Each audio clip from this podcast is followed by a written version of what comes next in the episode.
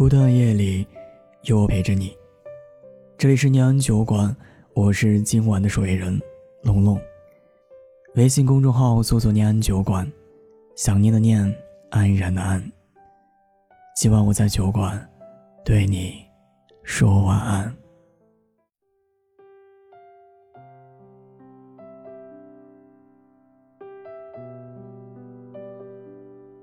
昨天微信多出一个好友申请，以为是客户，点开一看，竟是分手半年的前任。我想你了，我们复合好不好？我没犹豫，直接点了拒绝。相爱七年，分手三次。如今我终于明白，什么叫一个好的前任，应该闭嘴消失。和阿周的认识，起源于一场追星活动。那是一二年，韩流偶像成为年轻女生追捧的大事。作为成都的行星饭，我们参加了同一个线下的面基活动。阿周坐在我左侧，白衬衫、牛仔裤。最有意思的是，他和我用了同一家淘宝店的定制手机壳。我们都喜欢 Chris。在一起后，我们做了所有浪漫的事儿。一起在凌晨两点去电影院，白天蒙头大睡，晚上光脚在卧室枕头大战。周五他会去酒吧兼职，而我就坐在台下，听他端着一把吉他，轻声唱改版的 EXO 专辑，很幸福，对不对？现在想想，那会儿有多幸福。分手时，就有多狼狈。第一次分手，是他认识了新女生，黑长直、白纱裙的文艺女，耳机里是张悬、张宇、张国荣，反感追星，投资号复古港乐迷。他告诉我。我厌倦了追星的生活，我觉得好幼稚。不如我们分手吧，彼此过新的生活。我笑笑不说话。分手半年，他发来消息：“EXO 发新专辑，我买了两份要一起听吗？”看在 Chris 的面上，我原谅了他。和好之后。生活迈进了很大一步。他有了新工作，我也开了家店。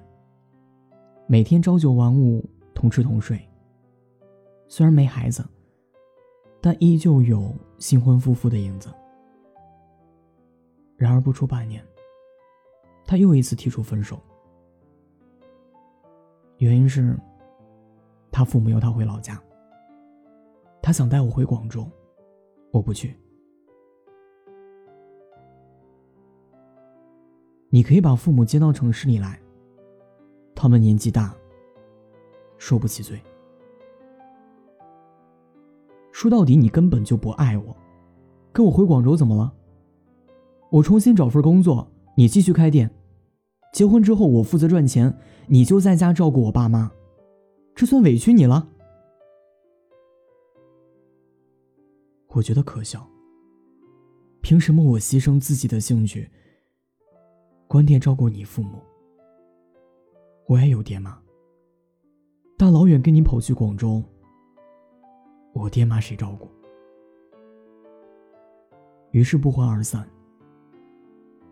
闹腾两个多月，我心身疲惫。我实在想不通，我们明明那么相爱，怎么到后来变成了这副针尖麦芒的样子？一个人在家养了三个多月，我决定放下这段感情。结果，阿周直接领他爸妈找上门，一家三口诚恳向我道歉，要我跟阿周和好。他妈妈甚至把房产证交到我手上，告诉我他们卖掉了老家的房子。其实，在哪住都一样，只要阿周能带儿媳妇常回家陪陪他们，我拗不过二老。于是有一次心软。复合之后，我们成长了许多。两个人对过去闭口不言，甚至连一些敏感的问题，譬如结婚礼金、孩子户口，都尽可能各退一步，不给对方制造麻烦。我天真的以为，有些事只要不提，我们之间就不会再起纷争。但躲避不是根治办法。有些问题你不正向面对，它终究还会再来。试婚纱的时候，阿周接了个电话，回来之后支支吾吾，说同事有麻烦，要他过去帮忙。七年感情，我一眼就看出来，他撒谎。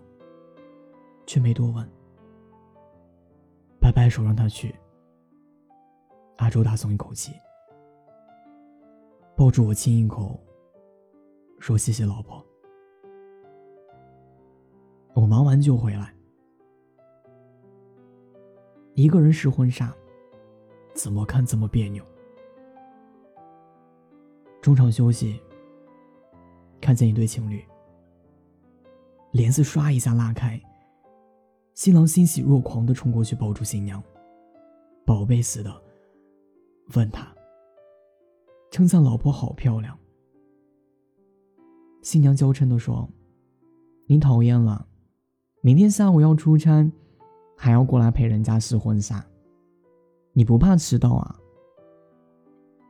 新郎说：“有什么怕的，大不了赶签就行了呗。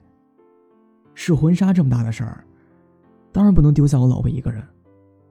万一被别人看上了怎么办？新娘假意打他，还有人呢，净胡说八道。他冲我笑了笑，不知为何，我十分心酸。好歹也是爱了七年的人，什么样的同事？才能让他抛下即将步入殿堂的老婆，逃离婚纱店。当晚等到十一点，他妈妈打来电话：“小马，你先睡吧，别等他了。”哦呦，阿周那个同事讨厌的很，嚷嚷着失恋，非要阿周陪他喝酒。沉默之后，问他：“阿姨。”那个同事是姓安吗？阿姨愣了愣，说：“啊，你怎么知道？”挂了电话，收拾行李搬家。第二天接到阿周的电话，火急火燎说：“你听我解释，我就是去给小安说清楚，我们要结婚了。”让他以后别来打扰我。内心忽然平静，听他前言不搭后语的说了一大堆，什么好爱你，怕你误会才没告诉你。点点头，谢谢你这么爱我，以后别再联系。阿周愤怒了。我都说了跟他没什么，你要我怎么解释啊？我笑了，我还能要你怎么样？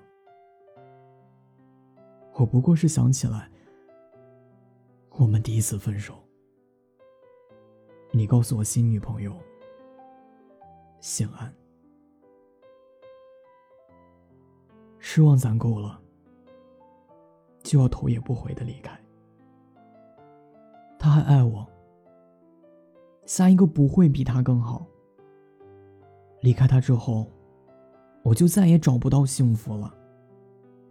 他记得我的口味，我为他做了那么多，他肯定不舍得放下我。爱情从来不是小孩子过家家，每个人都应该学会对自己的决定负责。所以，不要轻易和一个人在一起，也不要轻提分手，更不要。轻易的跟前任复合。眼睛会笑，弯成一条桥，终点却是我，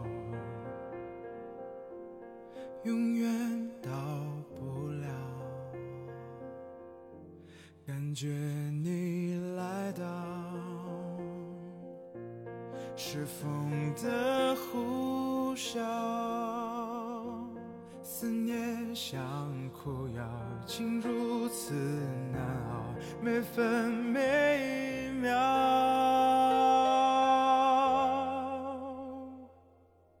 我找不到，我到不了你所谓的将来的美好，我什么都不要，知不？知道，